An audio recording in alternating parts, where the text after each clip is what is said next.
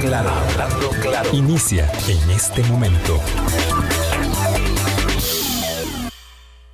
Colombia.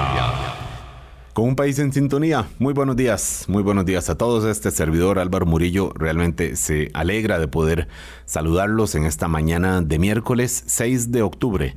Que sea un día provechoso y placentero para cada uno en sus propias eh, actividades de estudios, de trabajo, de la convivencia en su propio hogar y de la convivencia con lo público que siempre está por supuesto en el énfasis de este programa. Hoy inicia el, finalmente, finalmente porque lo veíamos en el horizonte acercarse con preocupación y con incertidumbre y con interés, ciertamente, el inicio de la campaña electoral que desembocará en febrero del 2022 con la elección presidencial y la elección eh, de los 57 diputados y también eh, probablemente con la, la segunda ronda que acabaremos en abril mm, a juzgar por, lo, por el panorama electoral como se está dibujando en este momento. Ya tenemos acá a nuestro invitado presencial. Aquí, por favor, buenos días, eh, don Fernando Rodríguez, eh, economista, eh, ex viceministro de Hacienda, conocedor de esto que vamos a hablar hoy después de la revelación en el mundo, en realidad es en, en el mundo de una nueva versión de lo que conocimos como los Panama Papers, ahora se llama Pandora Papers, que es una nueva eh, publicación de documentos filtrados legales que tienen que ver con operaciones de muchas empresas y de muchas personas de riquezas, riquezas para colocarse en, en, lo que se llama paraísos fiscales. Los Pandora Papers es un eh, mm, eh, es es una, diríamos, es, son los Panama Papers en, su segunda parte. En, realidad, pues va en esa misma dirección, pero con algunas particularidades, con un mayor detalle, eh, con, porque hablamos ya además de 14 bufetes, de eh, tres países en donde eh, operan, que son nuestro vecino del sur, Panamá, Islas Vírgenes, Bahamas, 600 periodistas, más de 600 periodistas trabajaron eh, para estas publicaciones en asocio con el Consorcio Internacional de Periodistas de Investigación ICIJ en sus siglas eh, en, en inglés y publicaciones en 17 países, incluido nuestro pequeñita Costa Rica, que es parte de un de, una, de un entramado eh, internacional mundial. En Costa Rica lo trabajaron los colegas de eh, Costa Rica Medios, del, del CINAR, más conocido como, como Canal 13, eh, la televisión pública de acá, la colega específicamente Mercedes Agüero, a través de otra organización de periodistas latinoamericanos que se llama CLIP, que entonces es, es una red de periodistas tratando de revelar una red de de servicios legales eh, y, de, y de riquezas que tienen que ver con paraísos fiscales. Y es lo que conocimos del fin de semana. Y Mercedes Agüero está hoy con nosotros también vía Zoom desde el lejano país de La Uruca, ahí donde está la sede del CINAR. Buenos días, Mercedes días Álvaro y buenos días San Fernando y por supuesto que a toda la audiencia. Muchísimas gracias por la invitación y me encantó esa descripción que hiciste de una red de periodistas tratando de este, poner al aire o poner a, a, la luz pública una red de sociedades que estaban y están en ese mundo un poco más oscuro. Muchas gracias por la invitación. Eh, Mercedes, déjeme nada más conectar acá unos audífonos que me quedé sin audio yo y además a don Fernando. Aprovecho para saludar a usted, Fernando. Tengo la dicha de poder tomarme un café eh, con usted, que está ahí servido ya con, la cucharita eh, que nos sirvió Lady, eh, como hacía mucho tiempo no lo hacíamos. Nos conectamos en este programa, me parece, un par de veces virtualmente en estos tiempos pandémicos. Dos veces que he participado ha sido en virtual. Es la primera vez, es el regreso, en mi caso particular, regreso presencial. Son los los eh, eh, no, es no hay un regreso, son muchos regresos, ¿verdad? Que vamos haciendo en estos tiempos de, de la pandemia eh, y poquito a poco, dentro de las circunstancias de cada uno, por supuesto, confiando, ojalá quisiéramos todos en la vacunación, ¿verdad? Eh, pero bueno, lamentablemente no es así, se ha ralentizado el ritmo de inmunización porque hay sectores con dudas, otros con rechazo directo, otros con miedo, otros con perecilla. Bueno, yo no sé qué más perecilla da que estar en la situación en que están en este momento muchas personas en, cuidados críticos de los hospitales por, el, por el COVID, pero ciertamente son pequeños regresos y este regreso específicamente lo, lo celebro eh, con, con ustedes. Muchas gracias Fernando por estar aquí con nosotros y tal vez si empezamos en general, como si fuera una, una un recordatorio, que, eh, ¿cómo, ¿cómo, lo explicaría usted incluso a, a sus familiares, digamos, cercanos, eh, a las personas que no están, eh, digamos, usualmente al tanto de las, de las cosas de, impuestos, de, ser, de, la, del derecho tributario y de la política, porque aquí estamos hablando de política, ciertamente, ¿de qué se trata Pandora Papers, don Fernando? Sí. Bueno, desgraciadamente, y uso esa palabra porque son las cosas que uno quisiera que, de la cual hubiéramos aprendido después de los, de los, de los papeles de Panamá, o aprendido al menos escarmentado, en el sentido de haber hecho algo, es otra revelación, eh, ni tan siquiera comparable con la anterior, porque la cantidad de documentos que se filtraron en esta ocasión son el doble, pero además la huella que deja en, en el mundo creo que es mucho más grande más bufetes. A la vez pasada era uno solo, fue una filtración de un solo bufete. Muy activo en estos temas, eso sí, eh, eh, Mossack Fonseca. Pero este viene este, otra vez a ponernos el arma humeante sobre la mesa, ¿verdad? en, temas de evasión y elusión fiscal. Porque por más que se insista, como se insistió la vez pasada, y bueno, uno lo explicaba así también, de que en la práctica eh, tener sociedades en, jurisdicciones consideradas como paraísos fiscales eh, eh, en, la jerga común, podría ser legal, pues lo cierto es que tiene muy pocas muy pocos sentidos si uno se, le quita lo tributario como explicación, ¿verdad? O sea, si, si usted dice, bueno, Obviemos que esto tiene ventajas desde el punto de vista tributario. ¿Para qué voy a ir a abrir una sociedad en Barbados, por ejemplo? Sí, ¿cuál, ¿Cuál es el objetivo? Como, como dirían uno en lo básico, bueno, ¿qué, qué, persigue? ¿Para qué ir allá si no es para obtener un beneficio fiscal? prácticamente ninguno, porque estás hablando de un mercado muy limitado. O sea, cuando a mí me las vírgenes. Sí, cuando a mí me justifican que lo están haciendo porque se, se venden en esos países, mm, no. No, pero además tiene un costo legal. O sea, el hecho de que yo le diga a usted, voy a ir a abrir una sociedad en, una, en un paraíso fiscal, porque es nada más para manejar mis negocios, no es nada raro que haya ahí. Dile, bueno, pero ¿para qué se va a tomar usted el, tiempo y el costo de ir a buscar además un bufete en otro país para que haga ese trámite? y mantenga una estructura administrativa mínima, ¿verdad? Porque en muchos casos hay una dirección registrada. Recuerdo cuando este, se, reventó la crisis del 2009, el Servicio de Rentas Internas de Estados Unidos, el IRS, hizo un análisis de dónde estaban las compañías registradas en, Estados Unidos, o sea, las que operaban en Estados Unidos, y resulta que había más de 18 mil empresas que estaban registradas en la misma dirección en las Islas Caimán. Las 18 mil y pico tenían la misma dirección física en las Islas Caimán. O sea, una, una casita ahí, bueno, un, edificio, una oficina. Probablemente había una persona ahí con un escritorio y un teléfono. la sede de 18 mil y pico de empresas. La sede fiscal. Fiscal, claro. Probablemente tenían oficinas en Estados Unidos, pero para efectos fiscales estaban ahí ubicados. Entonces, bueno, ¿para qué me voy a tomar este, es, esa, eh, digamos, esa molestia? Y el tiempo de hacer eso si no hay una justificación de, para eso. No sé si, si pues ir a conocer las Islas Vírgenes será una experiencia bonita, yo me imagino que sí. Pero se puede hacer sin, sin establecer una, empresa offshore Exactamente. ahí mismo. Eh, Mercedes, ¿por qué es de interés público esto? ¿Por qué estamos hablando de una red de más de 600 periodistas de medios en, o publicaciones en más de de 100 países, 117. Eh, ¿Por qué tantas portadas en los grandes periódicos, eh, periódicos de referencia mundial que vimos el fin de semana? ¿Por qué es esto de interés público?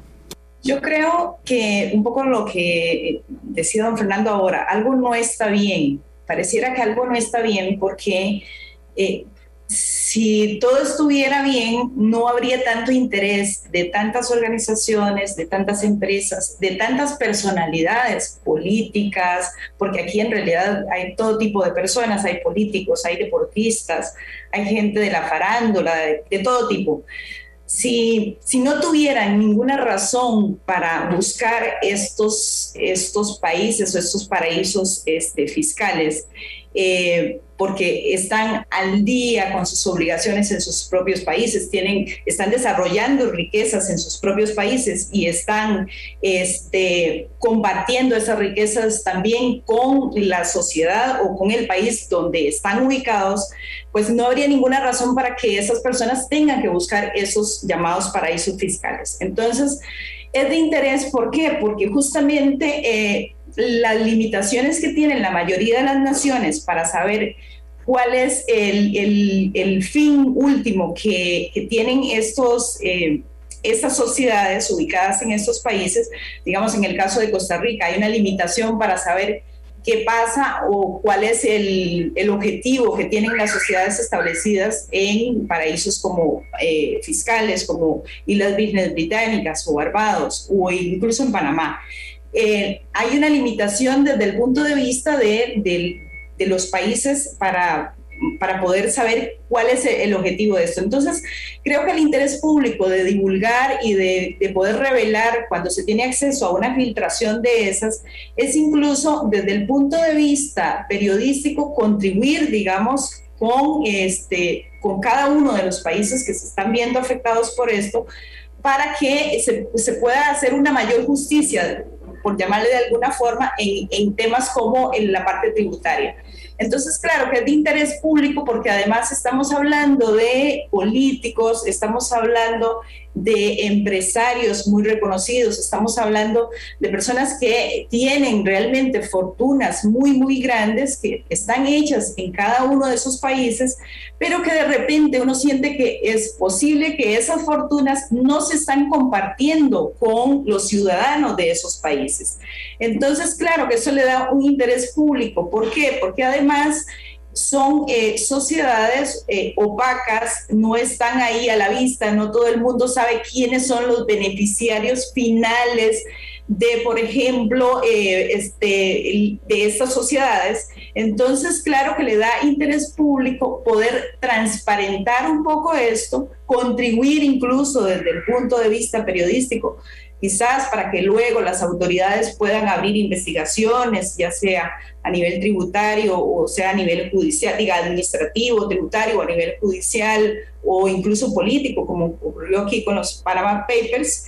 Este, entonces, claro que tiene mucho interés, porque todo eso, como les digo, tiene vínculos este, también políticos, tiene este, vínculos de, empresarios también, es un poco lo, lo, que también se ha encontrado. No es exclusivamente de políticos, hay muchos empresarios, pero que también empresarios que están vinculados con la clase política en casi todos los casos. Entonces, claro que sí, es de muchísimo interés y, la obligación creo que tenemos los periodistas y un poco lo que nos inspira a hacer esto es justamente ayudar a transparentar un poco. Y quizás, este, como ocurrió con los Panama Papers, pues impulsar quizás en algún momento, eh, una vez que esto se ponga a la luz pública, pues reformas o cambios que tengan que hacer los países de forma que este, sean todos los ciudadanos se vean beneficiados, digamos, con las riquezas que se generan en un país. Y no como pareciera que ocurre que las, eh, las riquezas se generan en un país, pero en realidad se están disfrutando fuera de ese país. Por lo tanto, posiblemente hay un, daño social eh, a, todos los ciudadanos que no se están viendo beneficiados, digamos, con este, esos eh, grandes desarrollos que tienen estas sociedades. Claro, hablamos de personajes, eh, mm, según las publicaciones, como Abdalá II, rey de Jordania, el rey emérito Juan Carlos, el rey, el rey emérito de España, Juan Carlos, Elton John, el ex primer ministro británico Tony Blair, eh, la famosísima cantante Shakira, el famosísimo entrenador de fútbol eh, Pep Guardiola eh, y alguno, alguno otro, pero no, nombres que, uno dice, bueno, es, es como, como la norma. Una vez que se alcanza la fortuna, personajes que, que acumulan fortunas, eh, es como lo usual ir a buscar entonces un bufete que le abra una, una sociedad offshore en un lugar en donde de alguna forma se le pueda esconder esa riqueza a la administración del país donde reside la persona o la empresa para que este país de, de origen no pueda cobrar los impuestos que debería cobrar por, por esas rentas. Así, don Fernando Rodríguez. Así es. Y, el, y, entre esos nombres que usted citó y otros más, algunos reincidentes, ¿verdad? O sea, que, que aparecieron en, en, en, los Panama Papers y ahora vuelven a aparecer. Algunos por ahí con un proceso en, su, su respectiva administración tributaria de por medio, o sea, que ya lo, le, habían iniciado Un, trabajo de, fiscalización y de regularización y vuelve a aparecer. O sea, esto lo que nos muestra es que eh, hay enormes agujeros en el sistema tributario a nivel global, pero además creo que esto claramente nos deja ver que el sistema, o sea, la fiscalidad de los países no es una cuestión eh, independiente de las acciones de los demás. Yo, yo creo que, y bueno, es, es, un tema que se viene discutiendo desde hace mucho tiempo, o sea, la necesidad de trabajar sobre un cuerpo global que regule estos temas en materia tributaria, que, que, que esto es, es, clara muestra de que hay un vacío, ¿verdad?, que tenemos que llenar. Por ejemplo, en comercio lo llenamos hace mucho tiempo, ¿verdad?, con las rondas de negociación comercial, las, las rondas históricas que se dieron en la segunda mitad del siglo XX, y la creación a finales del, del, siglo anterior de la OMC.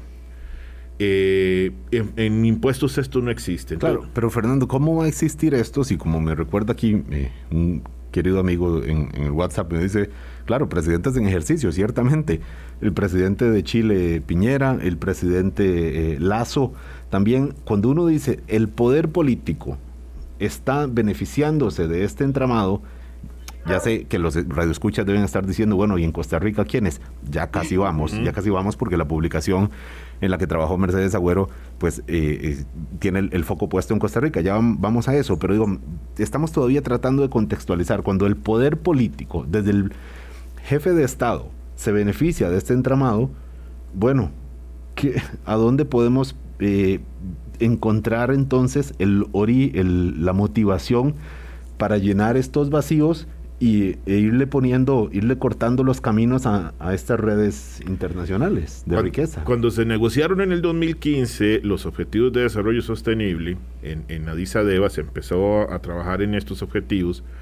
Había una frase con, muy, muy fuerte, y digo yo muy fuerte porque era la primera vez que se, se dejaba así de claro en, en, en el proceso de negociación y se le decía a los países que ellos iban a tener que recurrir a, recursos, a la movilización de recursos domésticos, esa, esa frase, tres palabras, para poder financiar el logro de los objetivos de desarrollo sostenible. O sea, prácticamente le está diciendo a los países, mire, ustedes tienen mucha capacidad para obtener estos recursos, no lo están recaudando todos.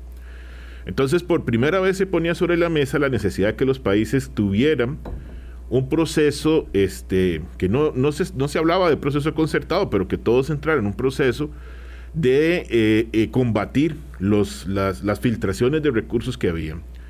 Lo que pasa con estas cosas es que, insisto, al no haber, digamos, esa motivación multilateral, que además venga y diga, mire, no podemos seguir en esta cuestión, o sea, no, no depende de si el presidente de turno era un tipo adinerado o una persona adinerada y entonces estaba tratando de esconder sus recursos o no, y no depende de que además haya países que obtengan ventajas de escaparse, de saltarse la barda y salirse de, de las reglas, eh, no depende que no, debería depender esta situación para que todos tengamos exactamente los recursos que necesitamos. Porque aquí hay una cosa muy importante por medio que, que Mercedes creo que la toca ahora, y es que claro, cuando estas situaciones se dan, no se recaudan los recursos necesarios para el país. Y entonces sí, por eso le decían a los países en el 2015, vaya movilice sus recursos, vaya cobre sus impuestos, ustedes tienen capacidad de hacerlo. Lo que pasa, que fue lo que le dijo la, canciller Merkel al presidente de Argentina, es que hay regiones en el mundo donde a las personas más adineradas no se les cobra impuestos, ¿verdad? Y bueno, tienen el problema los europeos, imagínense los problemas que podemos tener nosotros con administraciones tributarias con menos capacidad y menos herramientas legales. Una preguntita ah, todavía dentro del, ABC de, cómo funcionan los paraísos fiscales, antes de ir al primer corte, mm, Fernando Rodríguez, ¿cuáles son los beneficios que tiene un país? No vamos a hablar de mm, Islas Vírgenes, eh, mm, porque tiene una, una, lógica diferente, pero digamos un país, una república como Panamá, ¿qué gana Panamá propiciando o tolerando, pero me parece que el verbo es, es más propiciar que tolerar? Eh, la, existencia de, normas que, permiten convertirlo en un paraíso fiscal a pesar de listas de países desarrollados o de potencias económicas que dicen, bueno, esta es la lista de paraísos fiscales del mundo y ahí con seguridad sale Panamá y eso mm, evidentemente no está bien visto, pero algo, algo estará ganando con, eh, digamos, eh, aceptando estar en, en, esta categoría, aceptando las normas que implican que estén en esa lista. Sí, es tal vez la vieja idea, y digo vieja porque ya creo que hay que empezar a superarla, de, del, concepto este de la economía del, del derrame, el efecto derrame, ¿verdad? O sea, haga que estas este, actividades movilicen recursos y finalmente el resto de la economía se va a ver beneficiado, ¿verdad? Panamá además es una economía de servicios, este el, haberse eh, desarrollado alrededor del, servicio que presta en el canal, pues llevó a que empezara a, realizar otros servicios, se constituyó en centro financiero y entonces empezó a sumar servicios a esa cuestión. O sea, la gente movía plata a Panamá porque era un, centro financiero a nivel internacional, pero ahora no es solamente tráigame su plata y manténgala aquí, sino tráigame su plata y además vamos a buscarle la manera de que usted pueda administrar esos recursos y hacer su esquema de planificación tributaria. Yo creo que eso deja muy poco en términos de valor agregado en los países. Los panameños no sé si habrán hecho el mea culpa de esto a lo largo del tiempo, pero además nos afecta a montones. Y, digo esto rápidamente. A mí me tocaba ir a la, estando en el ministerio, me tocó ir al Comité de Asuntos Fiscales en la OCDE. Y, bueno, varias veces me quejaba. Bueno, que ustedes no nos pueden imponer a nosotros una serie de normas si no lo están haciendo con el vecino. Porque entonces el problema que tenemos países como Costa Rica es que el comportamiento del vecino desgraciadamente marca mucho la capacidad que nosotros tenemos para reaccionar ante esto.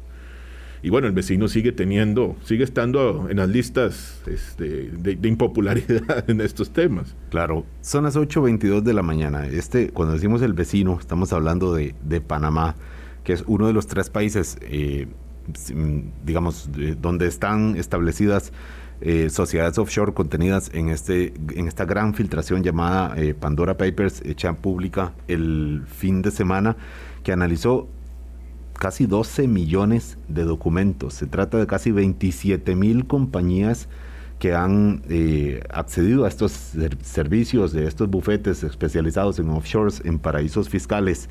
de ellos, 103, más de 130 millonarios de la lista de Forbes. Por eso estamos hablando de que es casi como una norma. Una vez que uno tiene fortuna, pues bueno, hay que ver dónde se esconde y para eso hay servicios legales, para eso hay países que, encantados de la vida lo reciben y, que provocan eh, esto que estamos explicando, una, por supuesto, una reducción en la recaudación de los impuestos debidos, independientemente de si son los sistemas más desarrollados o los sistemas más centroamericanos que puede, que puede haber. Estamos con Fernando Rodríguez, economista, con Mercedes Agüero, periodista, eh, una de las centenares de periodistas que trabajaron en esta, en esta gran filtración y que por supuesto se enfocó aquí en el caso de Costa Rica. ¿Qué trae para Costa Rica? ¿Quiénes son, quiénes salen en los Pandora Papers en el caso de Costa Rica?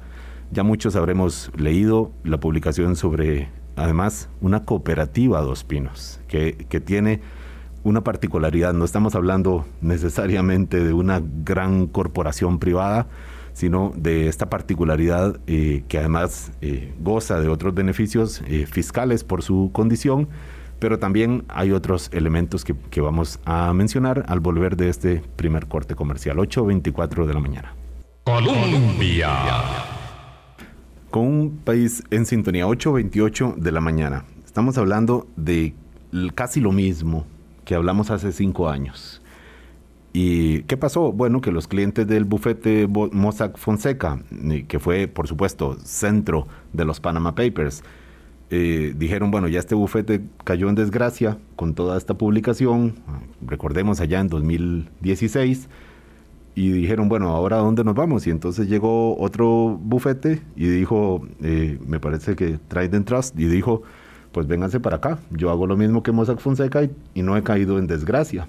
Y algunos otros, muchos se fueron con, este, eh, con esta oficina legal, otros se fueron con otros, al final son 14 eh, bufetes que seguían dando este servicio según la filtración que conocemos ahora. Probablemente haya otros que no estén en esta filtración eh, y que probablemente eh, en el 2025 volvamos a, hablar de esto mismo, que era un poco lo que decía Fernando Rodríguez, eh, economista, ex, ex, viceministro de Hacienda, cuando decimos la reincidencia. Bueno, se le multa y luego vuelve a hacer lo mismo.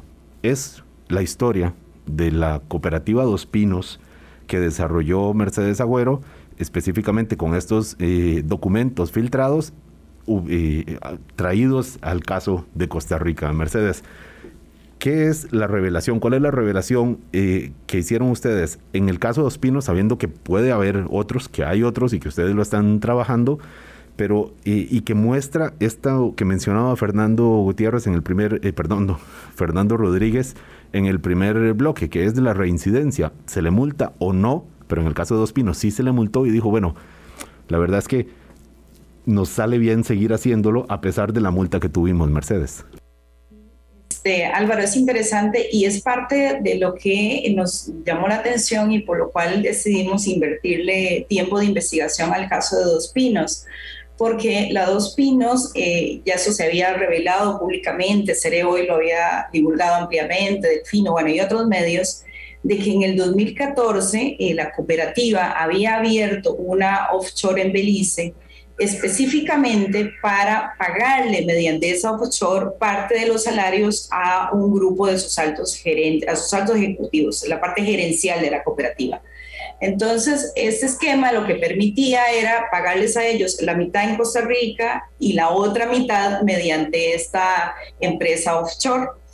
Esto lo que al final resultaba era que entonces a esos ejecutivos, a los dos pinos, no les reducía ni el pago de renta que correspondía por ese salario que recibían afuera, que era la mitad de su salario, ni tampoco las cargas sociales. Entonces, bueno, cuando este caso se hizo público, la caja abre una investigación, tributación abre una investigación, a la Dos Pinos se le multa efectivamente, ellos pelearon muchísimo, y terminaron pagando bajo protesta las multas tanto a la caja como a tributación y entiendo que todavía esos casos no han cerrado, todavía hay una parte ahí que está activa, por lo menos eso nos dijeron en la Dos Pinos. Pero lo que nos llamó la atención es que esto ocurre eh, entre el año 2014 y 2015, que se utiliza esta sociedad offshore en Belice para estos fines, son sancionados por tributación, son sancionados por la caja, por estas razones, porque la conclusión a la que sacan, bueno, es que usted creó ese esquema específicamente para no pagar lo que correspondía de cargas sociales y lo que correspondía de renta. Pero curiosamente la cooperativa en el 2019, que es parte de la filtración y de los hallazgos que nosotros tenemos, es que en el 2019 van y abren otra sociedad offshore en Panamá. Y esta sociedad que se abre en Panamá, a su vez está ligada con accionistas en Islas Vírgenes Británicas y en Barbados. Y todos sabemos, y se lo consultamos además a los Pinos reiteradamente, que ellos no tienen operaciones comerciales ahí. Nosotros sabemos que tienen operaciones comerciales en Panamá, sabemos que tienen operaciones en Nicaragua, en otros países, pero en Islas Vírgenes, en Barbados, o sea, ni exportan, no tienen ningún tipo de operación y entonces claro, a uno le sorprende por qué una cooperativa, número uno, después de haber recibido una sanción como la que ellos recibieron, eh, que fue además millonaria, en, en, el caso de la caja, más de un millón de dólares, este, deciden y optan por abrir otra sociedad offshore en Panamá y además que esta está vinculada a otras sociedades y al final cuando uno ve la cantidad de sociedades que están ligadas una con la otra, en realidad es hasta un esquema bastante difícil de entender. ¿Por qué la Dos Pinos, teniendo ya además, como usted lo explicaba, un régimen tributario diferenciado o se le podría llamar preferencial, digamos, respecto al resto de, de empresas, abre estas sociedades. Lamentablemente la documentación y a la que nosotros tuvimos acceso no nos permite ver más allá, o sea, no nos permite ver más allá cuál es el uso o la finalidad que tienen estas, eh, esta esta sociedad que ellos abrieron, eh, esta offshore en Panamá y que a su vez está vinculada con estas otras sociedades. Este, porque la, la información es muy limitada en ese sentido, solamente revela que, bueno, que los usuarios, eh, los beneficiarios finales este, de esta sociedad son los eh, asociados de la cooperativa, pero no, digamos, no permite ver más allá, no se ven movimientos de platas ni nada por el estilo.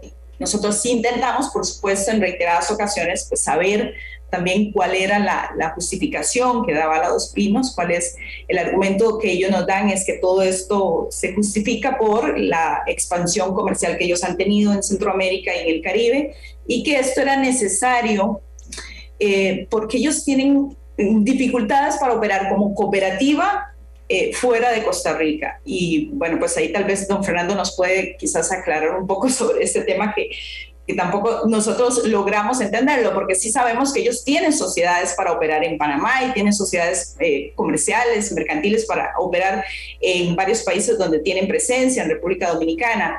Eh, pero el tema de por qué la figura de cooperativa, digamos, este, no, les, no les permite a ellos este, mantener esa operación comercial y que por eso tengan que abrir ese tipo de sociedades, pues bueno, es un argumento que ellos dan que, al, final pues no, no nos termina de aclarar y la gran duda es cuál es la finalidad, por qué lo hacen. Entonces, claro que eh, esto destapa pues un interés desde el punto de vista este, periodístico y también había un interés desde el punto de vista de los asociados porque consultamos a muchos de los asociados de, o algunos de los asociados de la Dos Pinos sobre qué conocimiento tenían ellos, sobre todo si ellos aparecen ahí este, mencionados como beneficiarios finales de una de estas sociedades, bueno, si ellos tienen conocimiento de esto, si saben que es una offshore, si saben que, están incluidos en estos, y bueno, parece que los eh, socios o asociados, por lo menos con los que nosotros hablamos, no tenían, no tienen idea de, esto, no tienen idea de, de, que, de que existen esas sociedades, ni cómo se llaman, ni a dónde están pues ese es como otro arista que no deja de ser interesante porque, bueno, en buena teoría los, los dueños de la cooperativa son, son sus, sus socios. Pero esa es, es un poco la historia de la Dos Pinos, como, como le reitero, eh, es muy, muy llamativo que una cooperativa que ya de por sí aquí se beneficia, digamos, de de, este, de, no tener que pagar eh, la renta por sus utilidades, porque en realidad quien paga renta eh, son los asociados por los excedentes que ellos reciben cada año y bueno, los funcionarios que como todo asalariado digamos que tengan que pagar renta, pero la cooperativa en sí no tiene que pagar renta por por las utilidades, porque estas se reparten justamente a los asociados como excedentes. Entonces, claro, esa, esa, perdón, esa duda que, que, no logramos explicar y no logramos con la documentación que había disponible poder responder, pero sigue abierta. Eh, es una pregunta que sigue abierta para la Dos Pinos también eh, y posiblemente abrirá caminos también a tributación eh, para tratar de indagar qué, qué, más hay detrás de esto.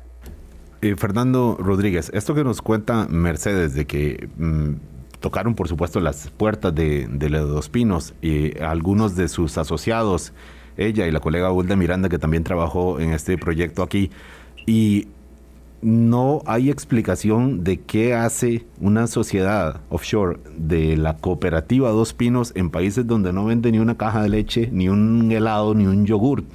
Ni, ni, ni produce ni, ni, ni, nada, ni nada de eso la explicación de muchos radioescuchas en este momento, lamentablemente, da, para pensar mal, da para pensar mal, pero mm, tratando de invocar la prudencia y conociendo usted mucho de cómo funciona el ambiente tributario, también piensa mal, don Fernando, o qué explicación plausible ve para que haya en Islas Vírgenes una sociedad offshore de la Dos Pinos costarricense, de la cooperativa costarricense.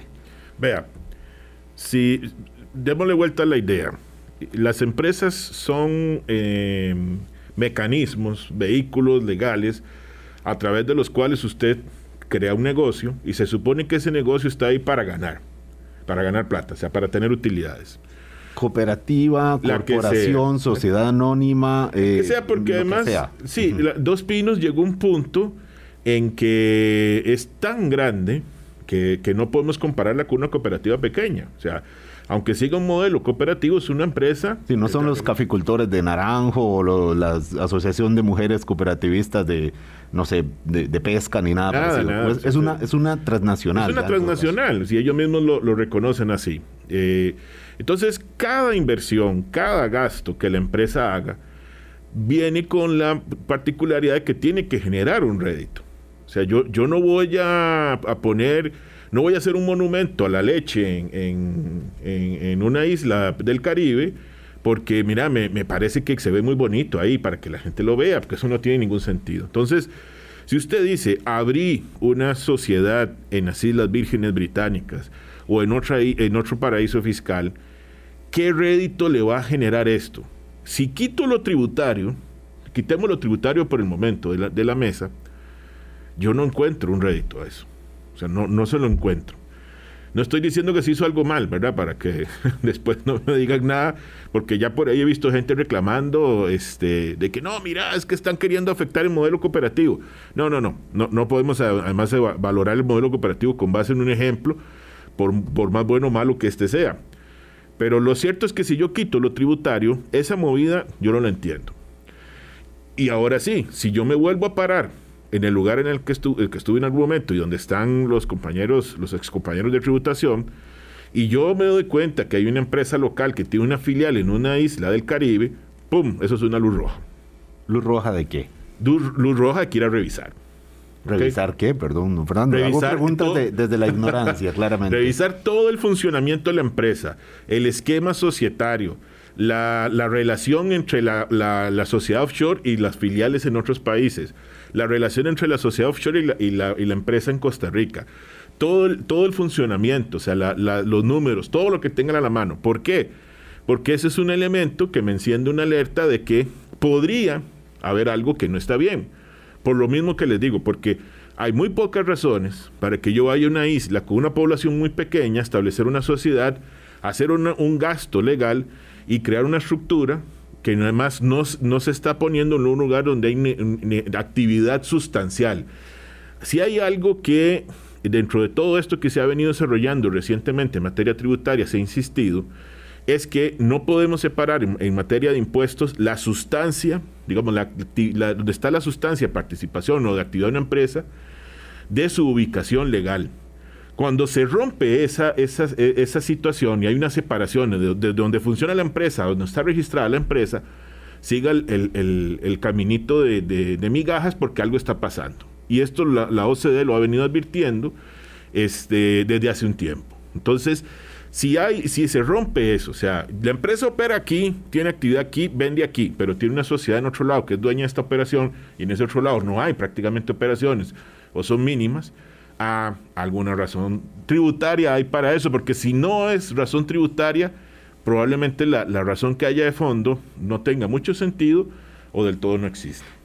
Suponiendo que se enciende esa luz roja, suponiendo que Hacienda investiga y suponiendo que detecta que hay eh, algo indebido, dirá, de lo volvió a hacer. Ya lo había hecho con la operación en Belice. Y Dos Pinos, pues dirá, pues no sé, probablemente reclame y, probablemente pague una multa como pagó una multa millonaria. Eh, bueno, millonaria para, probablemente para Dos Pinos tampoco fue nada gran, muy significativo, pero como la pagó después de que se detectó lo, de Belice. Entonces, aquí el problema es, es de normas eh, también, don Fernando, porque, digamos, favorece la, la, reincidencia incluso cuando se pruebe que hay eh, hechos indebidos, como se probó en, en su momento.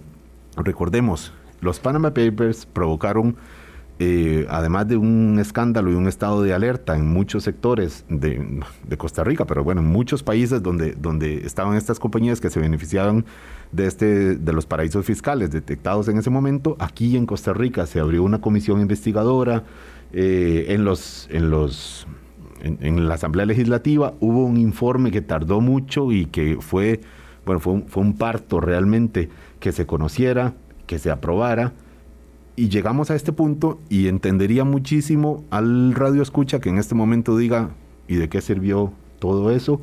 Si ahora volvemos a lo mismo, a la luz de un caso que es Dos Pinos, en términos de reincidencia, pero habrá que ver si hay otros también y ahora se lo vamos a preguntar también a Mercedes a ver si nos quieren adelantar parte de las publicaciones que harán en Costa Rica Noticias en, en las próximas eh, horas o días también está saliendo del horno, perdón que lo interrumpa Álvaro, está saliendo, saliendo del horno casi, casi, casi la otra. O sea, ¿no se ha publicado todavía? Mm, creo que no se ha publicado todavía. Ya, ya, ya casi te digo que, que, me metí el programa y no sé si al final se le dio el último enter, pero estaba para salir ya. Pues razón de más para decirle a, la audiencia estar atentos también a estas, a estas publicaciones de Costa Rica Noticias porque de alguna forma muestran que, el, problema no es un caso aislado, no es lo que pasó en cierto momento, no es, por supuesto, tampoco un caso exclusivo de Costa Rica, ni mucho menos. En este momento en España están en, un incendio eh, en, las autoridades tributarias por esto mismo y en muchos otros países.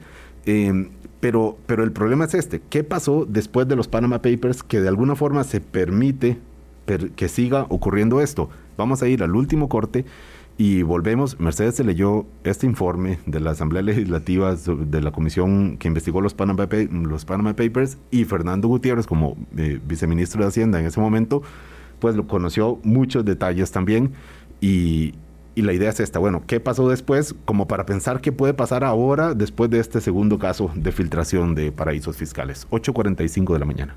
Colombia. Con un país en sintonía. Eh, Mercedes Agüero, eh, periodista que trabajó en este eh, caso de aquí en Costa Rica con los Pandora Papers y el economista Fernando Rodríguez hoy con nosotros. Mercedes, le pido un ejercicio de síntesis de un par de minutos, si es posible, de qué fue lo que dijo el informe de la Comisión Legislativa de los Panama Papers, como para luego ver qué fue lo que provocó en ese momento y saber de alguna forma adelantar qué va a que va a ocurrir ahora con esta segunda gran filtración. Eh, ¿Qué decía este informe en general, Mercedes? Qué, qué complicado, porque el informe es bastante extenso, pero eh, de hecho se hicieron una serie de recomendaciones de una serie de reformas que creo que la mayor parte, bueno, de hecho casi ninguna de esas se ha aplicado, pero al final este, lo, que, lo que se termina constatando de todas las personas que, que llamaron a declarar y de toda la, la investigación que, que, hicieron los diputados, lo que se termina este, constatando es que efectivamente hay como una unión aquí, por ejemplo, entre bufetes de abogados, como esos que usted menciona, que no solo son los bufetes de abogados que están en Panamá, sino... Eh, bufetes de abogados que están en Panamá, pero que a su vez tienen corresponsabilidad de bufetes abogados situados aquí en Costa Rica. Por eso hablamos de redes, por eso son redes. Exactamente, no son los que crean necesariamente las sociedades, pero que sí tienen, eh, llevan en Costa Rica, digamos, la parte local y a su vez tienen comunicación con eh, otros bufetes que están más especializados en la creación de esas sociedades. Entonces, eh, en, esta comisión, y como se llamó a, a declarar a tanta gente, entonces se vio que había esta asociación, como usted le menciona, y, es una buena forma de definirlo, entre los bufetes, entre asesores, porque también hay un tema y es asesores tributarios especializados en cómo, en, ayudarle a las compañías y a las personas que tienen interés de participar, digamos, o de, o de utilizar este tipo de sociedades, de cómo hacerlo de la forma correcta. Eh, unidos, evidentemente, y que además se han estudiado todos los portillos que tienen las legislaciones en cada uno de los países y que saben cómo hacerlo de forma correcta para que no eh, se vaya a, incurrir, por lo menos abiertamente, en un delito fiscal, ¿verdad? Sino utilizar esos eh, vericuetos que tienen o esos vacíos que tienen las legislaciones. Entonces está, por un lado, este, este, esos, esos bufetes que están especializados en esto, hay asesores tributarios dedicados 100% a decirles cómo hacer las cosas, cómo presentar los documentos, qué tipo, eh, en qué fundamentarlo, qué tipo de cuidados tener. Y entonces, claro, eso, eso es muy complicado para, para los gobiernos, ¿verdad? Porque es, difícilmente tienen, además, las oficinas tributarias tienen gente tan especializada, digamos, estos van muchísimo más avanzados. Y entonces eh, se da este, esta especie como de complot, ¿verdad? O de, o de, o de asociación para desarrollar todos esos entramados, que como le digo, no es solamente este, las personas que quieren hacerlo, sino que hay gente que se dedica a eso y que también está lucrando eso, que son los bufetes, que son los, este, estas grandes corporaciones que se dedican justamente a dar asesorías en materia fiscal y tributaria. Claro. Que de hecho en el caso de Dos Pinos hay algunas de esas que se utilizan, de esas consultorías que ellos utilizaron para el caso de la Dos Pinos, para crear esta corporación o estas sociedades en Belice, ellos se orientaron y se fundamentaron en algunas de esas consultorías que hicieron. Claro, Entonces, todo, este servicio, perdón, que menciona Mercedes, don Fernando, eh, todo este servicio de asesoría legal, tributaria, profesionales, es, todo un, mercado puesto para, para, para, una, una oferta de, servicios para esto, no corre ninguna responsabilidad legal por lo que vaya a salir eventualmente por eh, problemas de, evasión o cosas así, digamos, ellos, ellos no, ellos son simplemente asesores que a, donde la ley no llega, ¿me equivoco? Sí, así es. Y yo creo que ya llegamos al punto donde tenemos que sentarnos a valorar si eso debería, por conveniencia pública, seguir así o no.